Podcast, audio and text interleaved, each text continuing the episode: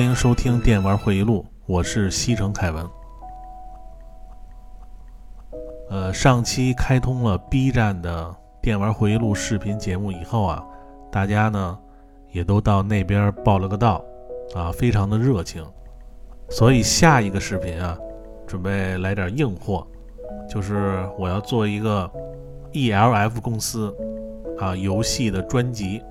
呃，因为这个在 B 站没有人做过啊。当然，ELF 公司的游戏啊，我肯定会注意一下尺度。咱们就谈它那些精美的人设 CG、剧本的情节介绍。呃，入选作品呢，从这个1989年啊，ELF 公司呃最初的《龙骑士》啊，然后《同级生》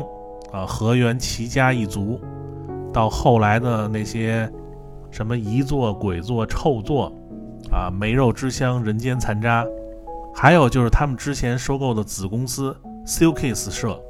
啊出的女系家族系列啊，还有爱姐妹系列，还有就是最新的 Silkies 出的，找的是四川小沙大神绘制的《跟雪的幻影》啊，白花庄的人们都给大家来一个评测，呃，因为这些游戏啊有很多呢都是没有中文翻译的。所以呢，这次呢也是自己啊，这个胡逼翻译了一下，让大家能感受一下它有些游戏里边这剧本的绝妙之处。当然，这类游戏啊，直接在这个播客节目里说啊，不如在这个视频节目里聊，对吧？呃，这样大家呢能够快速的分辨这个游戏是大还是不大。就是说的是一个什么故事，因为他现在好多都没有翻译，呃，所以呢，等做好这个专辑之后啊，然后再和大家公布。然后街机的一币通关的视频系列啊，也会不定期的录一下啊，因为我算了一下啊，不算街霸那些格斗游戏啊，大概差不多有二十多个街机游戏啊，我可以做到一币通关。所以街机这块呢，咱们就慢慢来。呃，然后这月呢，您听完这期节目啊，马上就开启这个放假模式了啊！各位辛苦快一年了啊，也该放松一下了。呃，听完电玩回忆录的节目啊，赶紧用这小本儿啊，把这个假期要看的片儿啊、玩的游戏啊都记下来。呃，喜欢出去玩的朋友，呃，十一期间呢，最推荐和最不推荐的一个地方。那肯定是北京的环球影城，所以今天在专题之前啊，咱们先简单的聊一下这个北京的环球影城。呃，虽然我是北京的啊，但是新开的这个环球影城啊，我还没去啊，因为现在内测的人太多了。但是我媳妇儿呢和她的起义军的朋友们啊，已经啊，那不是我媳妇儿，那是希瑞啊，就是说啊，我媳妇儿和她的闺蜜们。啊，已经迫不及待的去给人做内测去了。回来以后呢，吓我一跳，穿着这蛇院的袍子回来的。不过这个袍子这块啊，他还是听我的建议了，因为我之前和他说过，蛇院的袍子和围巾是那几个里边最好看的啊，而且有实力的法师啊，都是这个蛇院出来的啊，血统特别纯正。你像其实哈利波特一开始。也被那帽子分在这个 Slytherin，只不过他自己不想去，才分到这师院的。然后这个环球影城呢，之前我去过美国洛杉矶，还有大阪这两个，结合我媳妇儿这次去北京环球影城的经历啊，呃，对比的说一下这三个环球影城的不同点，以及呢个人排名。呃，咱们先说这整体大小啊，这三个比啊。大阪的环球影城应该是最小的，啊，但是这个面积啊，对于日本的来说已经是很奢侈了。其次呢是美国洛杉矶啊，就是好莱坞环球影城，最大的就是北京的这个，而且听说北京这个还要扩建，现在好像只是第一期。呃，然后咱们再说一下票价啊，因为这个环球影城的票价比较乱啊，它分什么淡季、旺季啊、节假日、特定日，所以如果你要想去环球影城玩啊，必须要提前在 APP 上订票啊，因为它每天是有这个限流的。呃，咱们就说一个大概的啊，因为它这个票价呀也随着物价一直在涨。我记得大阪那个成人的一天游玩票好像是七千到八千日元左右，啊，你合人民币就是四百八十块钱。呃，美国呢是大概是一百美金到一百二十美金左右，啊，合人民币呢大概是七百多块钱。然后北京环球影城的价格呢？淡季是四百一十八，啊，这个估计已经预定到明年了啊。呃，平季呢是五百二十八，啊，旺季呢是六百三十八，特定日是七百四十八。你看它这走势啊，一八二八三八四八，还有一个就是黄牛票，啊，这个是未知啊，呃，但是肯定啊，这价格肯定是四位数。呃，然后如果您平时休息时间啊，只能是这个周末和节假日，啊，那就必须要提前订票了。当然还有一个啊，就是无非是多花点银子，你可以买那个 VIP 的票。VIP 的票呢是一千二百块钱起。前几天我看那个十一期间那票啊，基本上都超过这个数字了。具体多少钱呢？您还要在这个。A P P 上查看，然后还有一个就是它这个环球影城啊，还有一个 buff 可以买，这个 buff 呢就叫优速通，因为它里边每一个项目门口啊都有两个排队口啊，一个是普通的，一个呢是快速通道，所以这个排队爱怒人士啊，你可以买这个优速通这个 buff，它这个 buff 有什么属性呢？就是说啊，可以大大减少你。排队 CD 的时间，这个优速通呢是两个价格，一个是四百块，一个是五百块钱。四百的呢是有特定的几项，呃，五百的呢是无限次使用。尤其是哈利波特这园区啊，你要别人排两个小时啊，没有 buff 的啊，你要带着这 buff 进这个快速通道，估计可能你排三十分钟啊就能玩上。所以我觉得这优速通啊还是有点价值的，反正我要去啊，我肯定会买这个，因为我是最烦排队的。然后咱们再说说这三个影城的这个项目体验啊，因为我媳妇儿呢和我去过大阪的那个啊，她这次又在北京体验了一把啊，所以根据她说啊，基本上差不多啊，就也可以说一模一样。但是北京环球影城开放的项目啊，应该是没有日本和美国环球影城多，可能是刚开的缘故啊。因为我个人觉得啊，日本的环球影城要比美国的好玩一点儿，主要是它经常会有一些 A C G 的 I P 加入。你比如说，我和我媳妇儿上次去啊，就赶上这个进击的巨人这个主题，园区里啊全都是真实比例的巨人。啊，我觉得特别刺激，呃，听说去年疫情期间啊，还有这个生化危机的主题，当时我是真想去啊，呃，也不知道现在还有没有。其他的，你像哈利波特、什么变形金刚这些都差不多，但是北京的环球影城功夫熊猫，那可是独一无二的，而且全部呢是在室内，啊，非常的凉爽，吃的东西也多。非常适合老人和带娃去玩。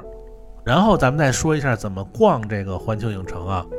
前几期我也说过一次啊，一般这个游乐场项目啊，你你比如说爬高的啊，那种转的，基本上我是一个也不敢玩。所以我去这种影城啊，基本上就是视觉路线，先去找那些什么 4D 特效啊，都玩一遍，然后呢。再去这个未来水世界去看这些真人表演，呃，看完表演以后呢，我就直接去吃东西和逛这些周边的商店。但如果换成是我媳妇儿啊，或者是流氓学校胖子，那肯定走的是体感路线。据我媳妇儿介绍啊，他们那帮人早上是八点半左右啊开闸以后，直接都冲进这个变形金刚那区域啊，他们去做那个最刺激的变形金刚的过山车啊，那好像是北京环球影城就是老大项目。后来呢，又去这个侏罗纪公园去做这个排名第二的过山车，啊，然后又去哈利波特那个区坐那个什么鹰马飞行那过山车，反正全是过山车。所以你们知道为什么他不和我去了吧？他觉得啊，就这些东西特别好玩。你要说让我排名啊，哈利波特禁忌之旅那绝对是排第一的。虽然是室内过山车啊，它是那种四 D。影像的，但是做的特别逼真，特别的刺激，然后真的有那种骑着扫把的感觉。所以大家如果要去环球影城啊，敢玩的，你可以先坐这个变形金刚啊、侏罗纪那两个实体的过山车。你要什么都不敢玩的，那你就去这个什么小黄人、神偷奶爸，或者是这个哈利波特这种室内啊四 D 的过山车也非常好玩。当然啊。我说你先去这个，这个都是那些做攻略的人他们这么说。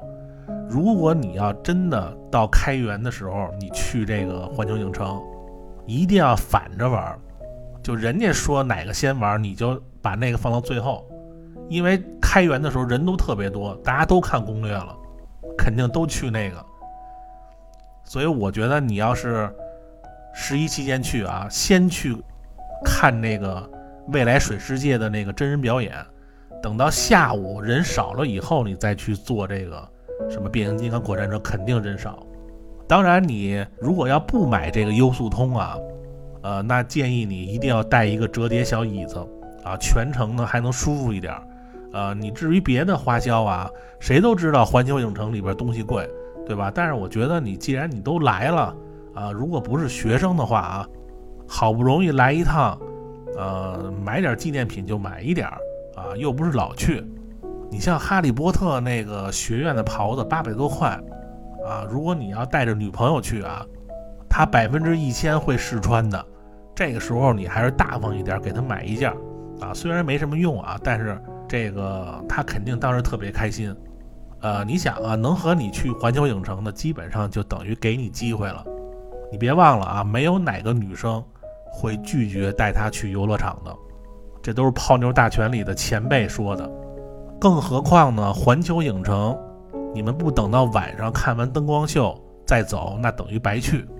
所以我认为啊，这个环球影城呢，将来肯定会成为这个约会，或者是双方关系晋级的最佳场所。呃，那今天咱们这闲聊先聊到这儿啊，咱们下面开始说正题啊。那咱们今天啊。继续把那些还没说到的玩具给说完。呃，时间呢，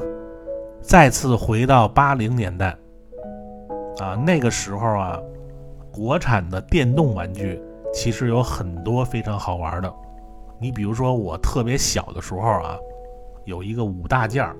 一个就是这个电动警车，啊，大家可以看图啊，就是有两个警察坐在这个警车里。启动的时候呢，这个警车的警灯啊会不停的闪烁，副驾驶的警察呢好像还可以拍照。就这个玩具啊，就当时的这个品质啊，可以说是相当的可以。呃，应该是上海那边玩具厂出的啊，我记得上海还出过一个绿色的铁皮坦克，里边有那个火石，然后一开起来呢，它能闪光。反正那会儿啊，上海玩具厂的这个质量应该是全国玩具类做的最好的。还有一个大件儿呢，就是企鹅滑梯，就有一个像雪山一样的自动扶梯，然后你可以把好多企鹅放在上边，啊，可以自动的上楼梯，上到顶层以后呢，顺着这轨道就滑下来了，啊，非常有意思。现在某宝上啊，还有这个复刻版。还有一个就是电动钓鱼的玩具，啊，就一个大圆盘里就有好多像这个马桶形状的一样的鱼，都张着大嘴，然后圆盘转的时候呢，时不时都张开嘴让你钓，这个玩具啊，可以两个人或者是多人对战啊，看谁钓的鱼多。我之前还在这个网上买过一个，啊，就现在做工啊比以前好太多了。它那个盘面也大，这鱼也多。呃，有老听友玩过这个啊，你可以买一个和你现在的孩子感受一下。还有一个大件呢，就是桌面篮球，红蓝两方，每一方呢都有很多按钮，啊，对应这个场地上的数字。这个篮球到哪块儿，你可以摁对应的数字，它就会弹起来投篮，啊，非常好玩这个。然后还有计分板可以计分。我记得这个室内篮球好像还出过足球版，这大家可以看看文玩区的图啊。呃，最后一个呢，就是这个遥控小赛车，红色的铁皮赛车，啊，有一个简单的遥控器。那时候我经常在胡同里玩这个，那能吸引一帮小孩过来看。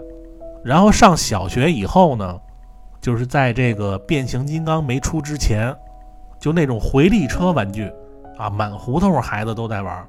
这回力车呀，它不是回力那个。做鞋的那个品牌出的玩具啊，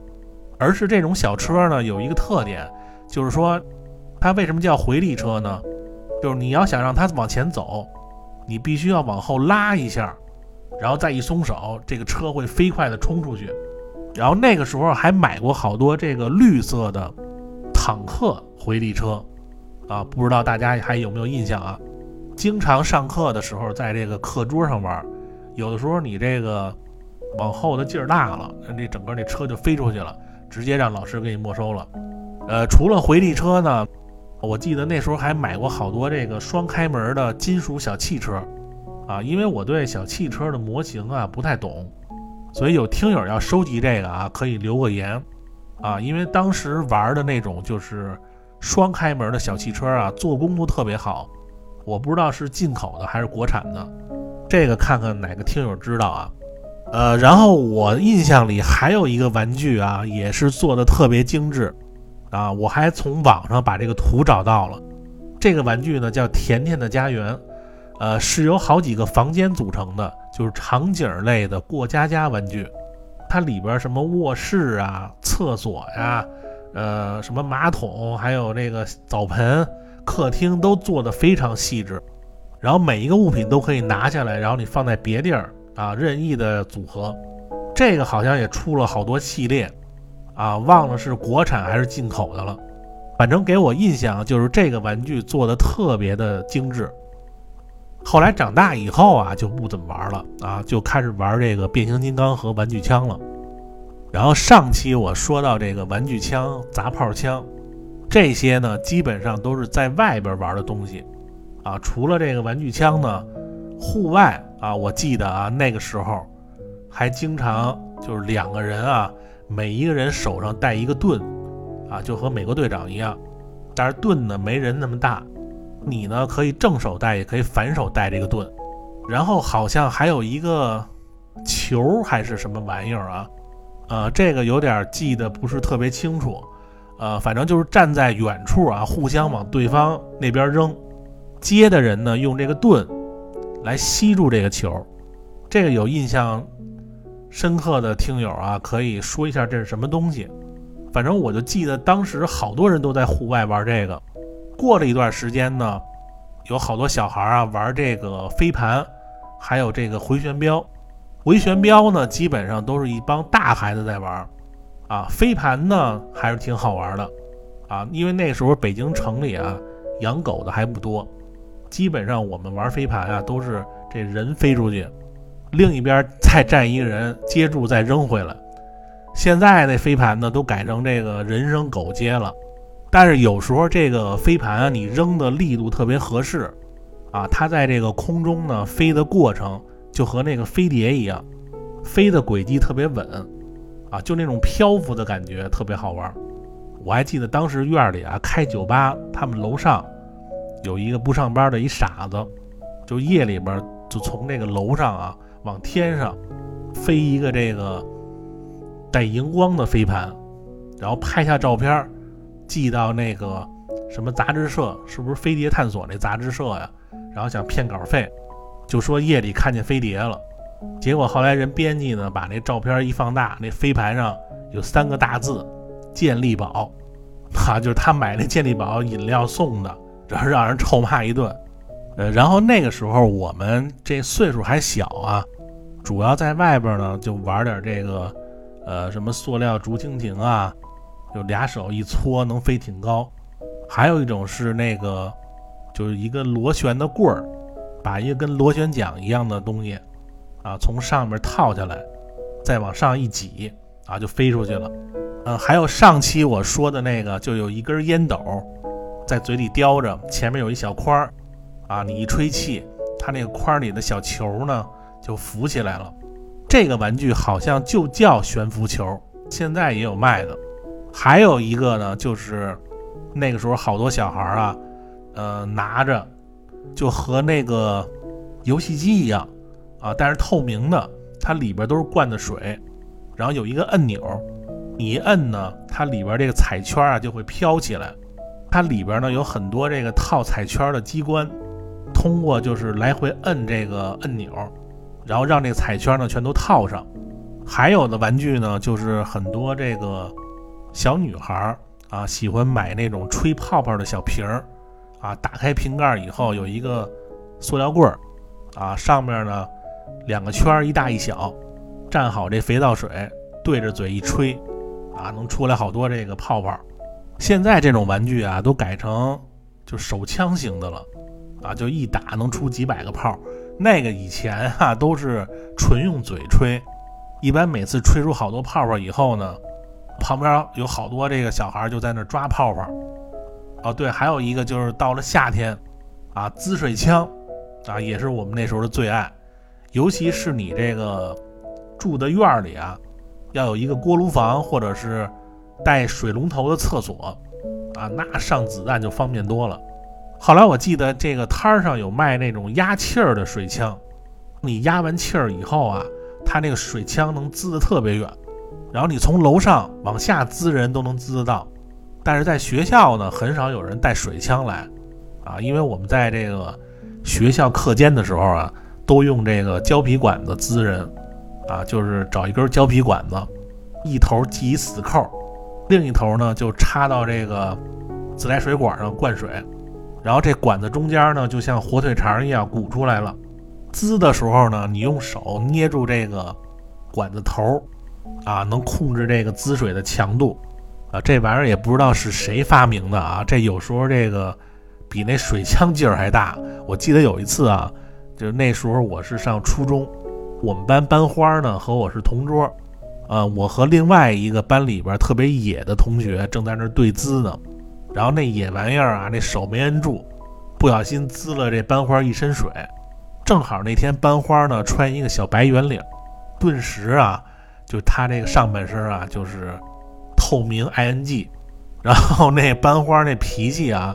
和这长相都是成正比的。然后直接这怒槽啊，max 就满了，拿着我中午吃饭买的一个喝一半的大可乐，啊，上上下下左右左右摇匀了，照着那孩子脸一开盖儿，啊，喷那孩子一脑袋可乐，一句话都不敢说。当时班上的空气都好像静止了一样，就这班花就这么厉害，但是不是每一个女生都这反应啊？班上有很多比较老实的女生啊，你要不小心滋一身水，一般也就是趴在桌上哭。但现在想起来，我们那时候真挺讨厌的啊！人那儿写作业，我们这过去揪人辫子啊，或者是舔人刚买的冰棍儿啊，拿那个虫子放人铅笔盒里。反正小时候不懂事儿啊，就老拿欺负女同学当乐儿。但是那个时候我也特别会哄女同学，你比如说一下课啊。我就叠那个东南西北，这个年轻没听懂的朋友啊，你可以看看文案区的图。这个东南西北啊，是我们那年代啊最有名的泡妞神器。然后我在这个东南西北这个里边写了好多，就是各种逗女生的话。你比如说啊，给她买一袋话梅啊，去隔壁班说我是猪啊，把鞋脱下来放班长头上。在讲台正前方贴一张贝吉塔的海报什么的，但是也写了好多就是我得好处的话啊。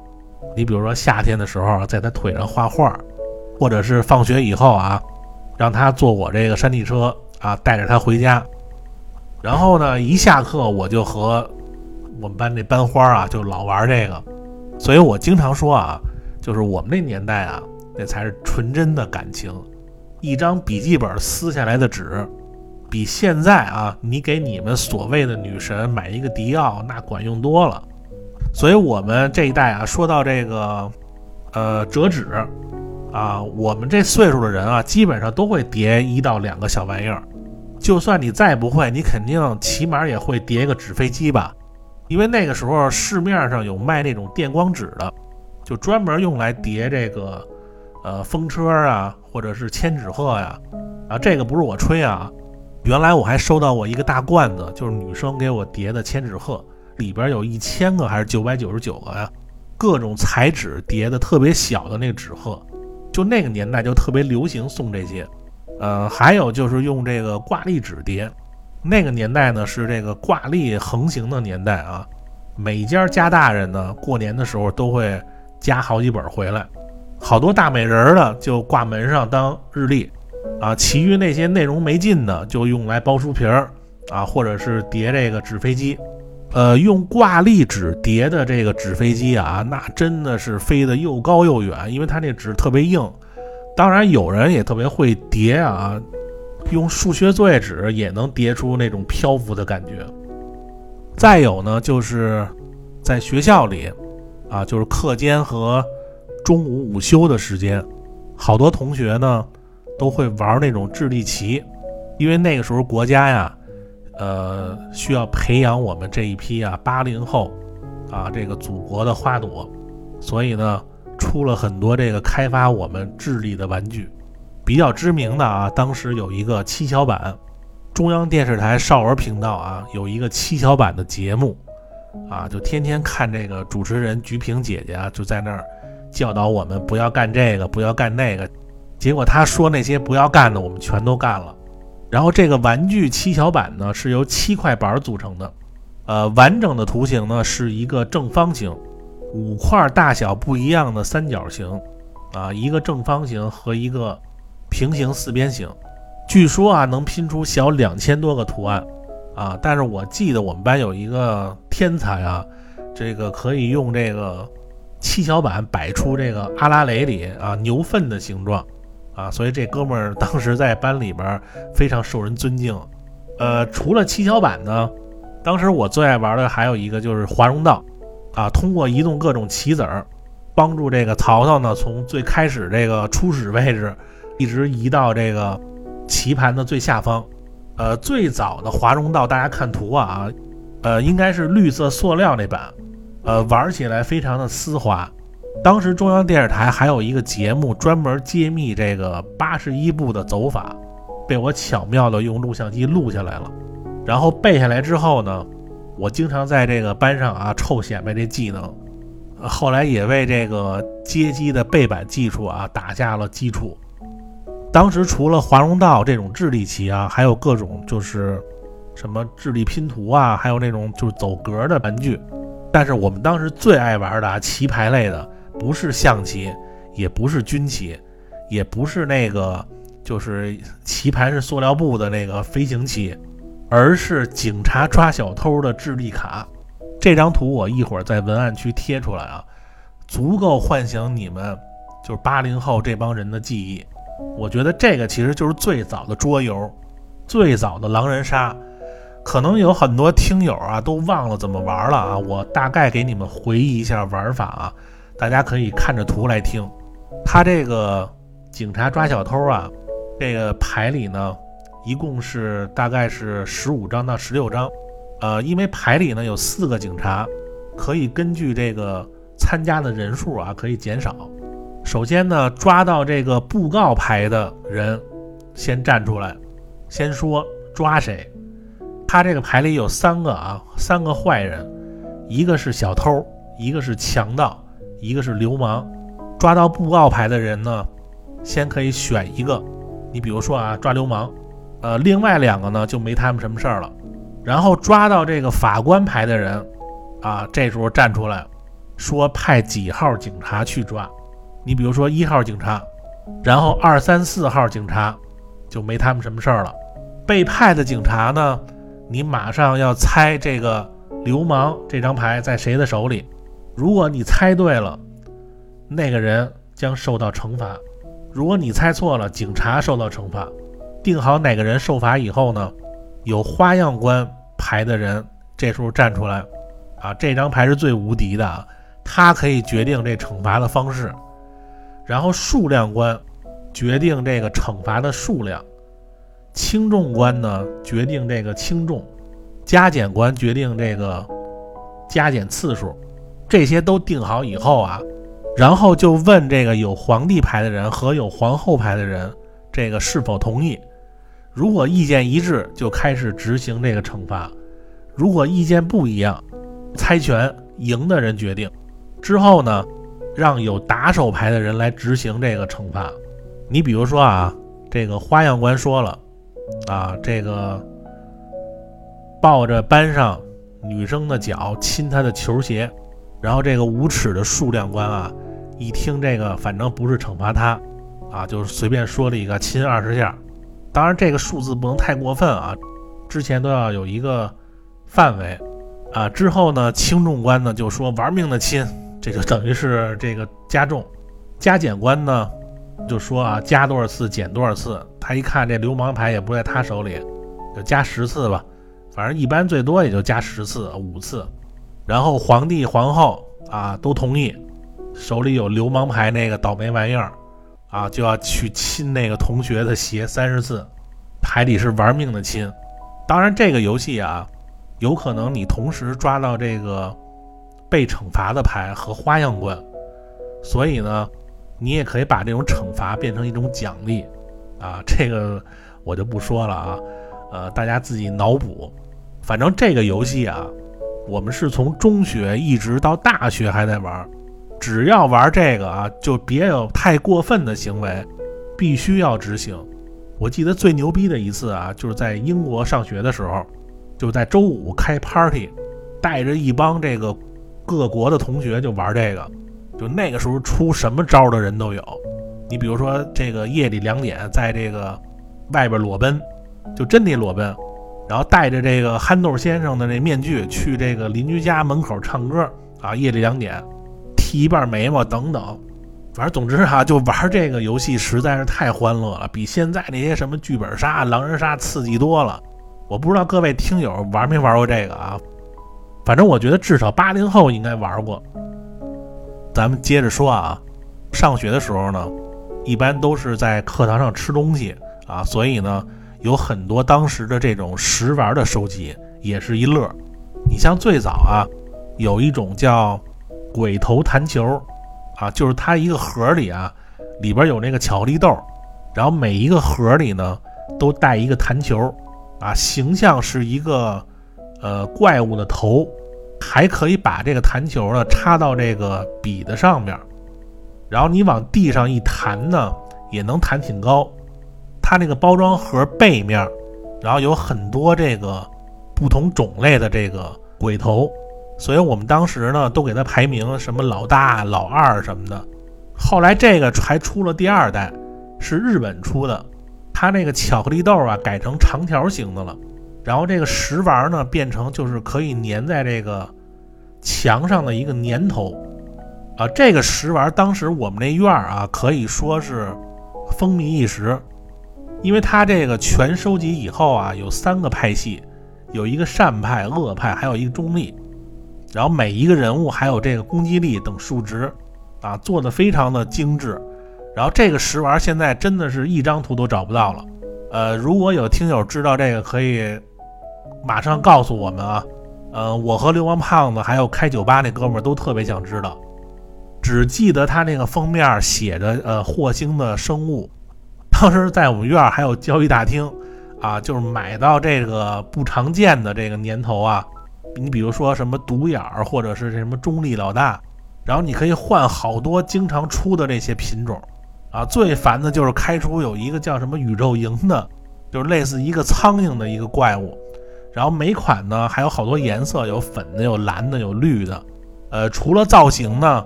它那个柔软的材质啊，每一个都可以从里边往外翻成一个圆蛋。我不知道我这么描述有没有人知道这个？呃，后来的食玩呢，大家都应该有印象了啊。你比如说什么奇多圈啊、奥乐圈，呃，奇多三国卡、小浣熊三国卡这些。